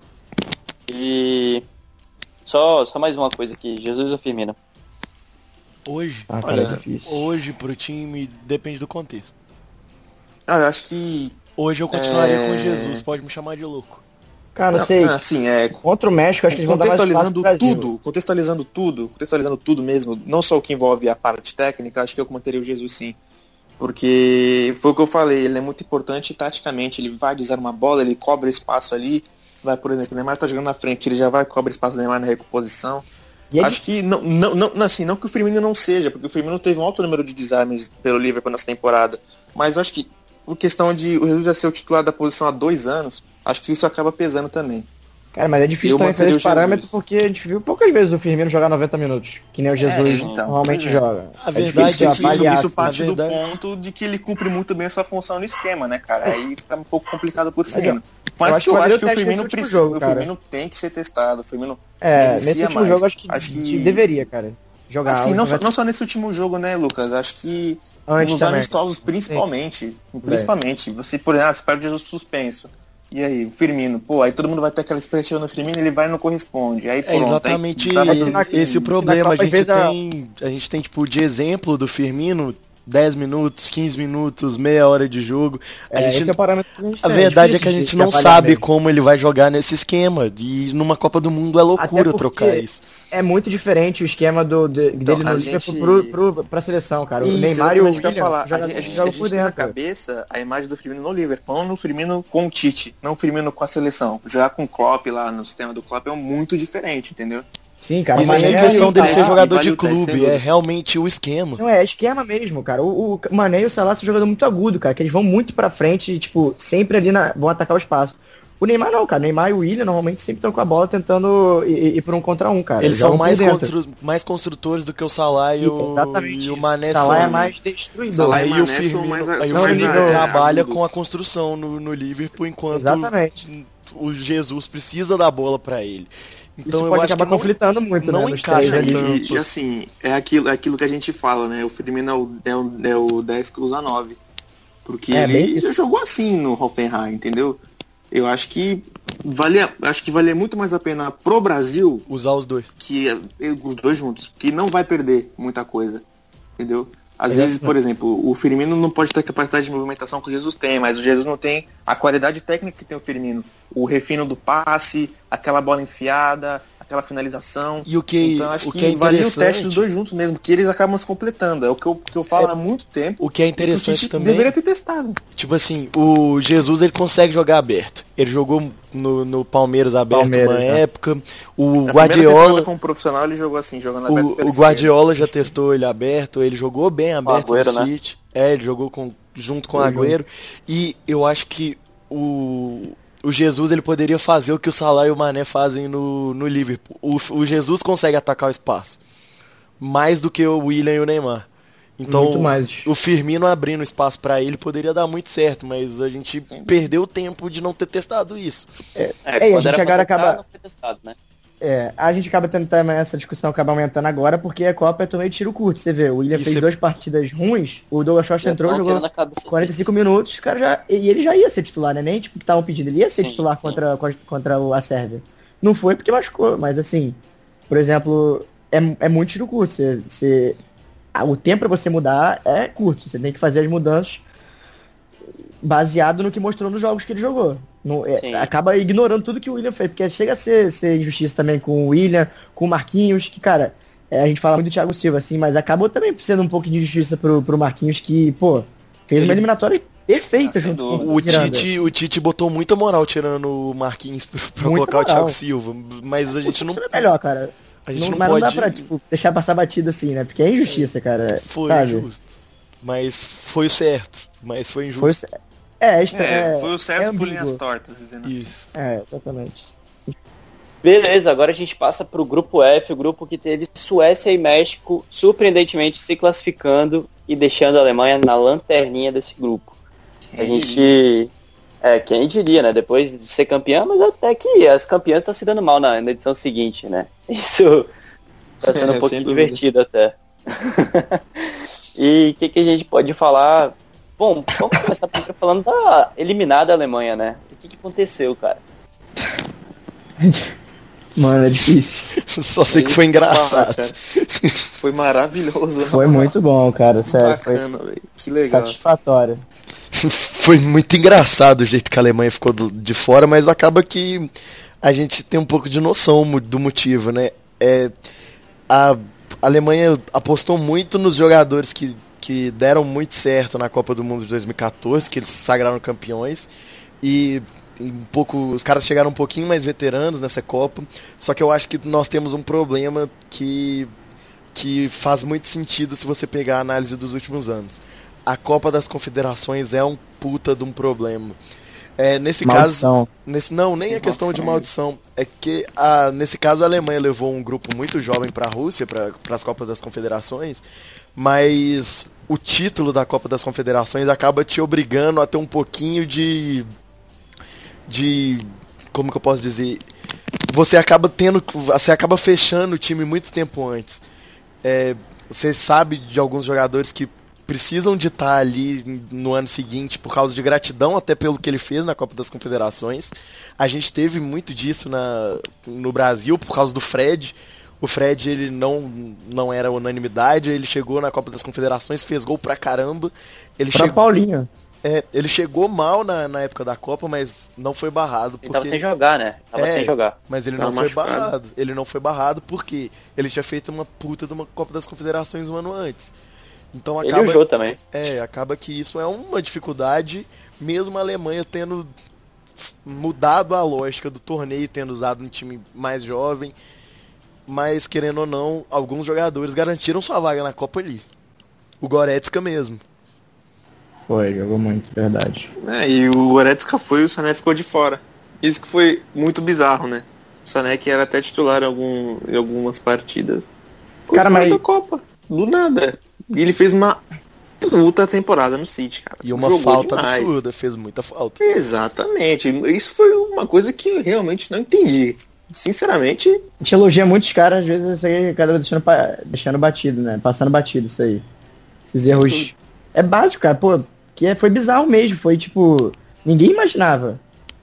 É, não que o Brandt seja. Errou, não, até ele foi um dos melhores jogadores da Alemanha na Copa. Mesmo saindo do banco. jogando pouco ainda. Ele, ele saiu, ele jogou acho que 10 minutos, 15 minutos. As Ele três mudou os jogos que ele entrou, velho. Todas, ele, ele meteu Ele dois na trave, uma- ele foi o melhor jogador da, da Alemanha na Copa. Eu, eu falei isso, exatamente. Eu acho que ele foi o melhor, junto com. Cara, o Kroos fez uma Copa muito abaixo, eu acho. No, no primeiro jogo, é, ele, ele, ele, errou uns, ele errou uns passes que ele não costuma errar. É, no segundo jogo, o erro, tudo bem. Tem aquele gol, porra, que é absurdo que ele fez. É, o segundo tempo dele foi muito bom, mas também um gol, o primeiro gol do, da Suécia partiu de erro dele. E o gol agora também contra, o contra, contra a Coreia. Foi ele. Tudo bem que pode ter sido sem querer também, mas É, acabou sendo também. outro erro, né? Acabou caindo pra ele. é, só pra fechar com chave de ouro, que a gente diz. Hum. É, outro de jogador também que foi muito mal, muito mal mesmo, o Werner. Que, cara, pô, sempre foi muito bem, vai muito bem no Leipzig, jo- jo- é um cara muito versátil. Cara, ele tava errando tudo que ele tentou na, na Copa, sério. É, muito mal. Ozil, pô, Ozil não tem nem comentários, cara. Ele- esse aí dá raiva de ver jogando, não sei se tem al- alguém que é fã do futebol dele. Tem muitos. Mas. tem muitos, mas. Caraca, cara, esse cara não. É bizarro, é bizarro hoje, sério. É, eu não sei. A- a- Ele, ele acabou também passando muito pelo que ele falou da, da confiança que tiveram dele, que ele fez uma boa Copa em 2014. Mas ser titular absoluto assim, ele foi até barrado no, no segundo jogo, que foi o que a Alemanha venceu. E agora Kedira voltou. também, depois ele e o Kedira foram muito Tiro mal. também foi mal também, cara. Mal.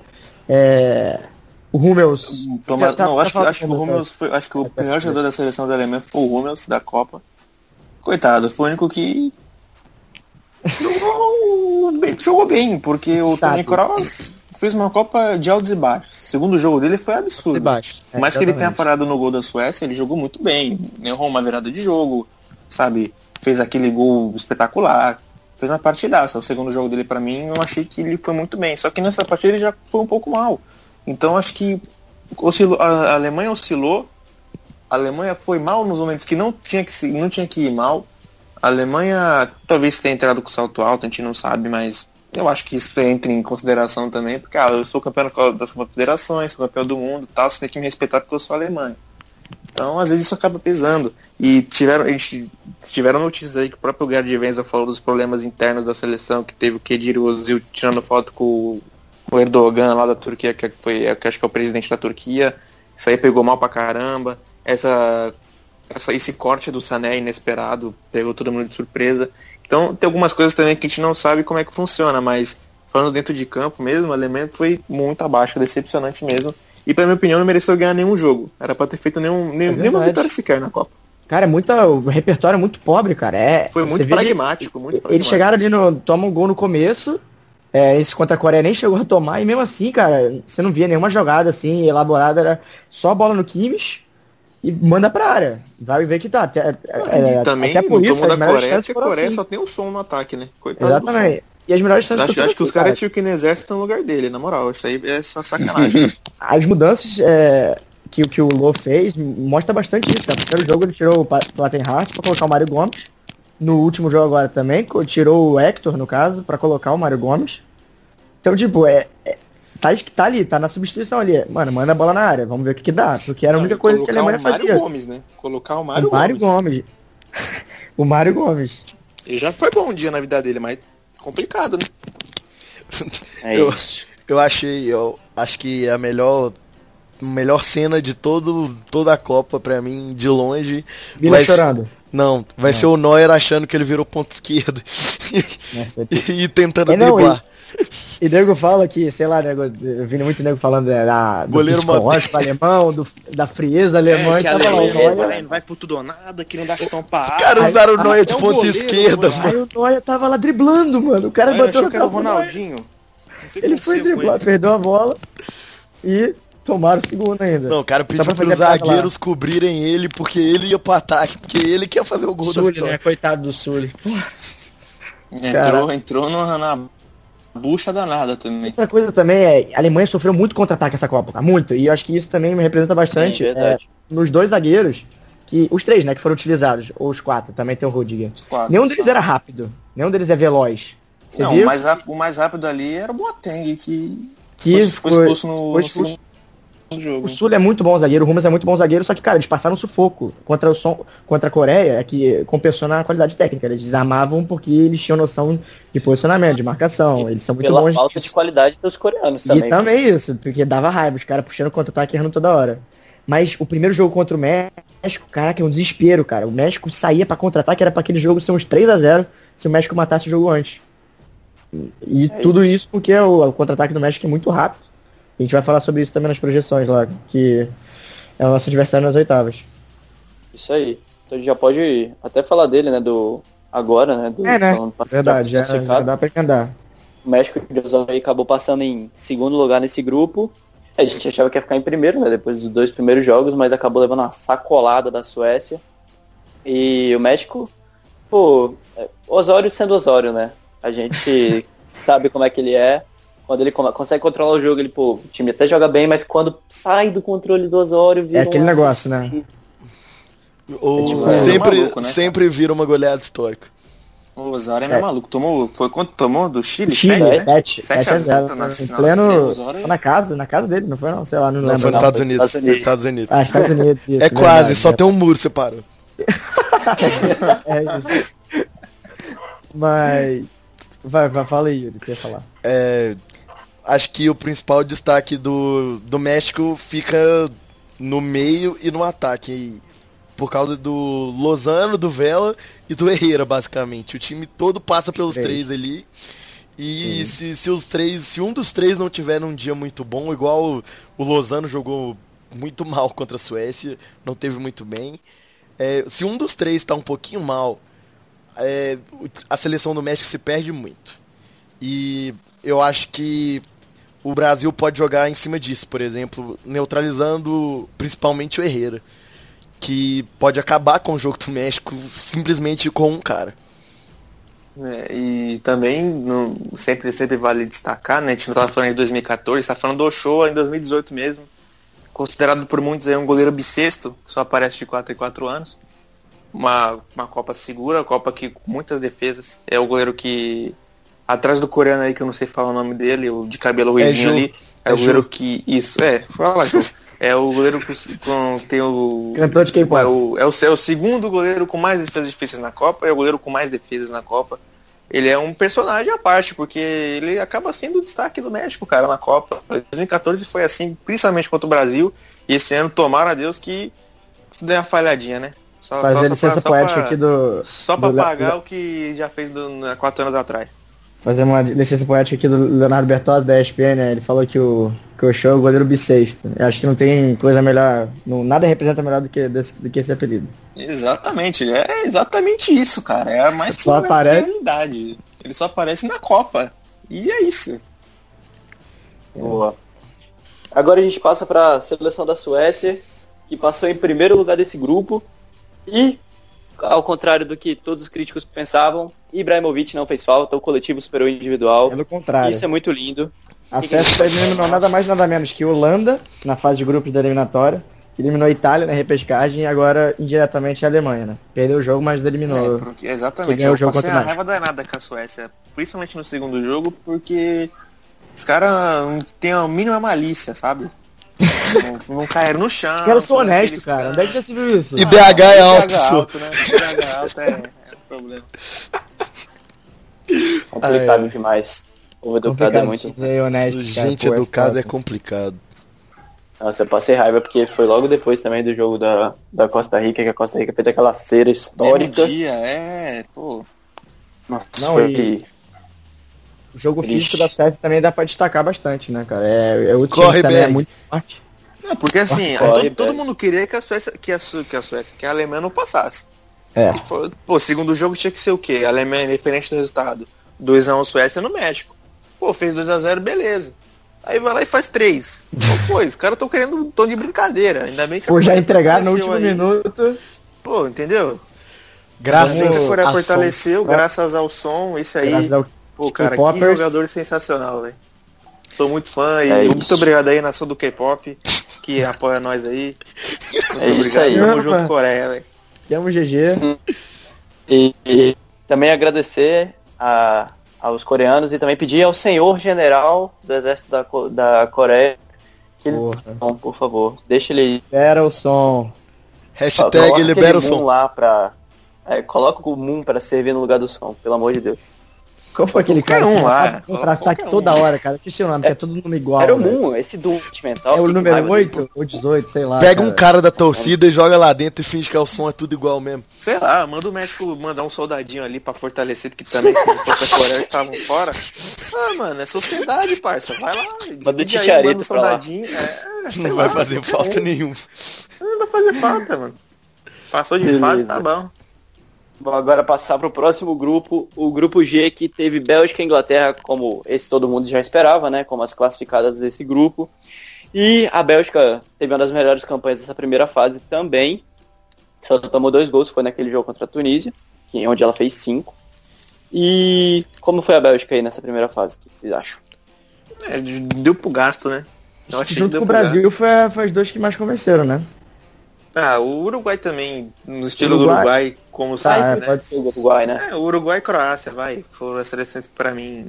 É, do é Brasil, mas era já por resultado, né? Agora o desempenho É, que foi. o desempenho, acho que a Bélgica foi a melhor seleção da Copa, cara. Assim, tudo bem, ah, legal, jogo contra a Tunísia, jogo contra o Panamá, mas é o que tem, entendeu? Tem gente que, pô, pegou seleção fraca e não, deu- não conseguiu jogar, não conseguiu ganhar. Então, acho que a gente tem que olhar por esse mérito. Tá lá, enfrentar, tem que fazer um bom jogo. Fez bom jogo, principalmente contra a Tunísia, por mais que a defesa dessas rateadinhas, né, e o Batshuayi perdeu 97 gols quando entrou no jogo. A Bélgica fez um jogo consistente.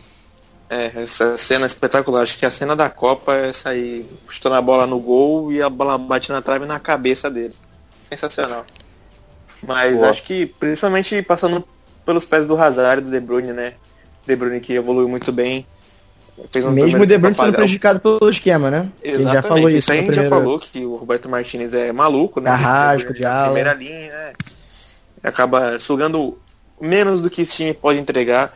Eu acho que a Bélgica é a seleção que jogou melhor. Hoje contra a Inglaterra, mesmo com nove reservas, dez reservas, se você contar que o Boiatá é, não é o titular da seleção quando o componente tiver condições de jogo, jogo. eu acho que a Bélgica jogou muito bem hoje, mereceu vencer. Por mais que Se não quisesse. entra por nesse mais que- time, cara, por mais que, que ninguém quisesse ganhar o jogo hoje, a Bélgica jogou bem, mereceu, o resultado foi justo. O golaço de Anuzai também, que a eterna promessa aí finalmente despontou. Pô, Cara, e, e se, se você colocar o Company nesse time, são os jogadores de completo alto nível, cara. Que não tem como questionar, assim. É, e isso aí que ainda deixou o Nainggolan de fora. Isso. Uma baita sacanagem, diga-se de passagem. Claro. É. Então, passando agora para Inglaterra, que ficou na segunda posição desse grupo. Também não convenceu muito, né? Bem ao estilo Inglaterra, bola na área, gol do Kane. É, bola E- esticada, isso aí é a prova também, hein? Mais ou menos aqui olhando nas estatísticas do Footstats. O jogador que mais acertou cruzamentos foi o Tripper, o ala direito da Inglaterra. Foi muito bem, cara. Né? dos melhores da Inglaterra. Um dos melhores laterais do campeonato. Ele, o. Maguire Ele, e o Harry Kane. Kane, sem dúvida. Stones também. É, e a, a- zaga, né? A zaga, no geral, o Harry Kane A linha de 5 ali é, tem qualidade, cara. É tem um. qualidade. O Walker jogou de zagueiro ali, né? O Walker que Jogou Stones, joga, Walker joga e no, Maguire. no lugar do, do, do Tripper. no City. Exatamente. Ele jogou de zagueiro também, né? No City algumas vezes. Jogou, jogou. Dá pra Mas jogar e- assim forte pra isso. o sistema defensivo da, da Inglaterra não foi, foi. Quando foi exigido foi muito bem, acho que, se eu não me engano, tomou dois gols, um de pênalti e um de bola rolando. Tudo bem, mas pegou a Bélgica, Panamá, pá. Enfim, Tunísia. É, mas são mas- jogadores conhecidos, né, da, da É, Premier joga na League. Premier League, todo, todo mundo que assiste a Premier League conhece. O- É, cara, o time é- É baseado nesse jogo aéreo e em transição ofensiva rápida. O Lingard ajuda ali junto com o Sterling. E o Kane ajudando na construção. É basicamente esse time da Inglaterra. É, e assim, por mais que o Lingard não seja um puta de um jogador, ele é um jogador que, É taticamente, no sistema do Southgate, ele entrega muito bem, né? Isso. É basicamente o que o Jesus é pro Tite, não das mesmas, não, não, não, é, nas mesmas proporções, óbvio, mas Jogador taticamente tático. falando, o Lingard é muito importante. E acaba facilitando muito o trabalho, tanto do, do Tripper quanto do, do Rose, né? O Henderson E também o- na série de bola é muito. É, É. tá fazendo uma Copa muito interessante nesse quesito. Sem dúvida. É o, é o Rose não, o Young que é o titular. Confundi, o Young, Rose jogou hoje, é o Young que é jogou o hoje. titular.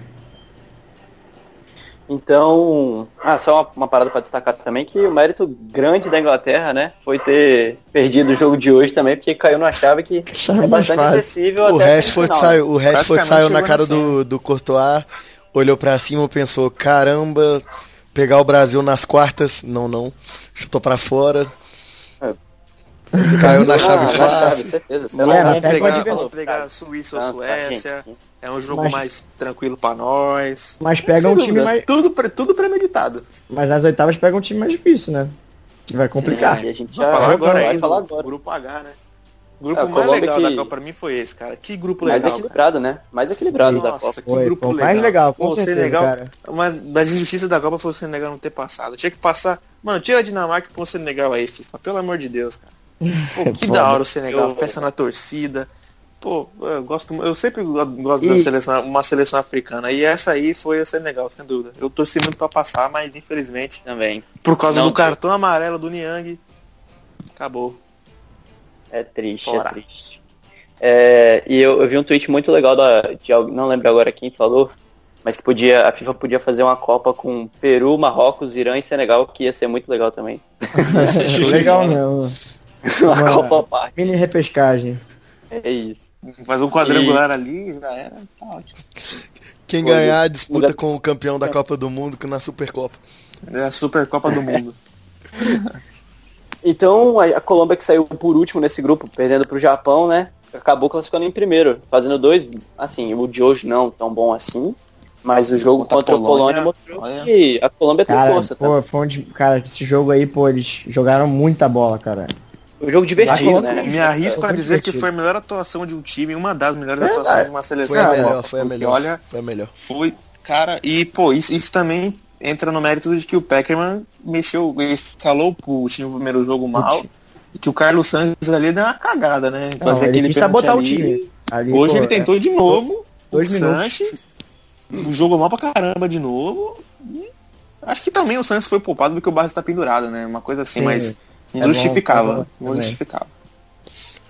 É, eu, eu gosto muito do jeito que a Colômbia joga, porque passa Muito pelo Rames e pelo Quinteiro e os dois jogam de um jeito que dá gosto. O, o- a Cara, gente o vai futebol sul-americano ali, cara, tá ali dentro ali, ó, É, os então. dois ali, ó. a gente vai vou deixar um, a gente vai deixar um texto na descrição é, de que a gente viu no Twitter, não sei, não lembro de quem agora de cabeça, mas Verdade, assistir o Twitter, cara. Quinteiro jogar é uma coisa muito divertida.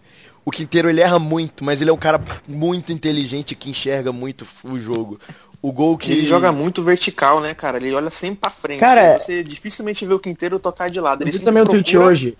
O que passe o- vertical, quebrando o linhas não- e achando principalmente quadrado de um lado. O Quinteiro ele passe vê futebol Rames. diferente da gente, cara. Ele vê outro futebol ali dentro de campo. É, ele sempre tenta o mais difícil e é bizarro como ele consegue. Gol, o gol, o primeiro gol da, da Colômbia contra a Polônia, que foi o gol do Mina. Ele vira o pé pra mandar na área. Não, Aí, na última hora que ele vai, que ele vai, vai, vai, que ele vai cruzar na área, ele vira totalmente o pé dele, manda pro Ramos. ele dribla o com o olho, mano. O- Exatamente o zagueiro, se- o zagueiro olha pro Quinteiro, o Quinteiro tá olhando pra um lado. Aí Cara- o Quinteiro dá o lançamento pro outro totalmente diferente, e o cara ficou desmarcado porque o Quinteiro tava olhando pro outro e a zaga toda puxou pro lado do cara. É, Talvez tenha esse sido o motivo por ele ter flopado na Europa, cara. Que não tolera muito esse. É, é, é, tantos erro erros lá, consecutivos. erro lá é, É, não é talvez, aceitável. talvez tenha sido por isso, mas também, Também intensidade. muito Falta um pouco de né? intensidade também. É, É, faltou um pouco de intensidade balança. que ele é um pouco indisciplinado, né? Isso aí, É, mas principalmente na Europa, que é um lugar que, diferente da América do Sul, que por aqui é um pouco mais várzea. Todo mundo sabe que a América do Sul é um pouco mais várzea aqui na Europa. E na Europa que não é nem pejorativo, é, mais- é, É, não mais é questão pejorativa, é que aqui as Cultural coisas são mesmo. levadas de uma maneira diferente. mesmo, vai. é. Exatamente por isso. E é legal ver eles jogarem, cara, que o Quinteiro e o Rames, eles não têm posição fixa. É, cada um tem um lado. O gol do, do Rames, o, o gol do Rames não. A primeira assistência do Rames, que ele manda pro Mina, ele tá no lado direito do campo, que é, que é onde estava atacando também por um lado. E o terceiro gol, que é o gol do quadrado, quando ele sai de cara, ele tá no lado esquerdo, dando uma É, bola Rames acha a bola lado esquerdo. Cara, Cara, é muito bacana ver é muito, muito jogar. livre, é É- muito é livre muito que os caras jogam, cara. É um futebol muito legal de, de- se ver, cara, sério. E o, a Assim, zaga é muito boa A também. zaga é muito boa. E eu não entendi por que o. O Murilo tá. não é um mau zagueiro, tá? O jogador do Pachuca. Mas, cara, o Mina é muito mais jogador, né? E talvez por ele estar embaixo no Barcelona, por não ter começado bem, isso aí fez com que ele começasse na reserva aí a Copa, mas já veio com o dono da posição, fez dois gols, o artilheiro da Colômbia na Copa. Então, sem dúvida aí, ao lado do Quinteiro, pra mim, são os dois destaques. Sem clubismo Falcão algum, também, porque eu amo gol demais. dele na, lá, primeiro gol dele em Copa, muito, muito legal. Ele merece, cara. O Falcão é Foi cara um que belo gol que o Quinteiro achou a- o, o Achou. Falcão ali Da mesma forma, e o Falcão, a finalização dele, pô, foi absurdo. Aquela de. A gente, a gente também torce pro, pro Rames, né? Que se lesionou aí, pô, talvez que ele volte aí logo pra enfrentar a Inglaterra. é Sério, muito cara, vamos ver. Tomara que não, porque É, ver, ele também, cara, é bem parecido com o Quinteiro, os dois É juntos ali se complementam, cara. Sério, é muito bom ver ele jogando. É, e quando, Ele joga- quando falta um, acaba mesmo. sobrecarregando o outro, né? Exatamente. É isso, é isso. Do Japão também agora, falar um pouco. É, O Japão é o o Inui. Japão, né? que- É, o, É, e no I Futebol Clube, né? falando no primeiro podcast, né? Que o Inui é o grande destaque desse time, acabou indo pro Betis. E o que, que a gente pode falar desse Japão? Ah, cara, é um time de transição também, né? Como acontece Quase em todos na vários- Quase a maioria dos times na Copa é um time que utiliza muito a velocidade e a qualidade. O, o Japão não tem um meio ruim. Se você, você pega o Hazeb, o Hazeb joga no Eintracht Frankfurt. Shibazaki, o Shibazaki joga no Hannover. Kagawa joga no Borussia. São jogadores que jogam em grandes ligas, cara. Então, tem, aqui, tem, eles um têm fã, uma tem, um fã qualidade, do, entendeu? tem um fã do Kagawa aqui nessa cal, ele podia É, se é, pronunciar. todo Borussia que ama aí o, o Kagawa. Me abstém. Então, o, o- o Japão, o Japão tem, bom- tem bons valores. Tem bons valores. Mas, assim, eu não achei justa a classificação. Por mais que eles tenham jogado muito bem contra o Senegal, que foi um jogo muito legal de assistir, porque as duas seleções atacavam o tempo todo. Trocação. E, exatamente, cara, foi um jogo legal de assistir. Acho que, assim, não foi, não foi injusto o Japão passar, mas o coração aqui fala que, entendeu? Ainda mais aquele finalzinho aquele ali cara também, tocando cara, não bola, gostei aquilo, também, cara. aquilo ali me tirou do sério pra caramba. E é Final, muito é feio tipo- isso, quando você abre mão de jogar, sabe? Você pode segurar Cara, a é, bola, é a bola bizarro, fundo, pô. gira é o bizarro jogo. porque eles não estavam. Ali eles estavam. Tava faltando 3 minutos. E, e Se podia. o Senegal faz o gol, eliminava o Japão. E eles é estavam tocando bizarro, bola na cara. zaga. E o técnico falou na, na coletiva que ele pediu, ele deu uma orientação pra tocar. Então ele ficou. Ele, ele dependeu totalmente, totalmente da Colômbia. Ele jogou na mão deles e abdicou de jogar, cara. Sério, tipo. Eu não acho isso muito legal, mas enfim, cada um também tem o estilo de jogo. Às vezes o cara também tá ali quatro anos trabalhando ali, a única chance dele é passar de fase Ele usou desse artifício Não, pra e, passar. não, e o, o, o Japão, pior, por pior dessa questão de quatro anos, o Japão teve uma troca de técnico na preparação pra Copa já. É. E foi, foi, foi, foi muito surpreendente o Japão passar de fase e fazer boas atuações, né? Mas que, que a Colômbia tem jogado, que a gente falou no primeiro podcast, Deu que jogou com sorte 10 também. desde o começo, eles Não, tiveram uma boa sorte. atuação. Além da sorte, tiveram uma boa atuação, sim. Pois é, e foi isso que acabou matando o Senegal, né? Esse resultado aí do Japão contra a Colômbia. Foi. É, pois é. E também eles tomaram aquele golzinho contra o Japão lá quando O ganhando também não jogo, jogou, cara. segurar o O resultado. Ramos só entrou depois, pô. Pois é, pois é. Foi, foi, foi poupado. Aliás, o Ramos ele tá jogando assim, acho que ele também não tá na melhor condição dele. Ele Não, foi não. poupado e agora ainda sentiu. 30 minutos de jogo já sentiu. É. E mesmo assim faz uma Copa E, muito e agora, só pra fechar a nossa análise do fase, a gente também não pode falar de deix... não pode deixar de falar da, da Polônia, Da né? Que, decepção, pô, cabeça de chave. Melhor decepção Cabeça na de Copa chave, né, da naquela- Alemanha. Sem dúvida alguma. Fez uma arapuca aqui pra ser cabeça de chave. E o Lewandowski decepcionou, mas o time inteiro também não ajudou como, como um todo. Foi muito E é, E assim, cara. a zaga, a zaga da, da Polônia depende muito do, do Glick, né? Que é, o, é a referência. E ele ficou machucado, ele correu o risco de perder a Copa e só teve condição de jogo hoje contra o Japão. Que foi o jogo que venceu. Exatamente. E que ele, e ele foi bem no jogo, inclusive, foi bem no jogo. Mas acho que já. Eu, eu, eu, eu tive o sentimento assim que to, toda a Copa tem uma seleção cabeça de chave. Hoje em dia, agora, junto com a atual campeã, acaba dando aquela pipocada. Eu falei, a Polônia tá com a cara de pipocada. Acho que não vai dar não. E eu apostei é, no Senegal e na Colômbia. Me ferrei por causa de cartão amarelo, mas é isso aí, vida que segue. E é isso. Beleza, então a gente passou aqui pelos oito grupos dessa primeira fase da Copa do Mundo. A gente agradece a todo mundo que escutou. E fiquem ligados que em breve vai sair também as nossas análises e previsões para o mata-mata, para as oitavas de final. E depois a gente vai fazer das quartas, obviamente, das semis. Até a final a gente vai fazer um podcast antes. E outro para analisar também. Então, galera, a gente agradece a vocês que escutaram até aqui. Muito obrigado. Aquele abraço. A gente espera vocês no próximo. Deixem seus feedbacks. E é isso aí. Valeu. Abraço. Falou. Falou. Falou, é nóis. Em 58 foi Pelé, em 62 foi o Mané, em 70 um esquadrão, primeiro a ser tricampeão.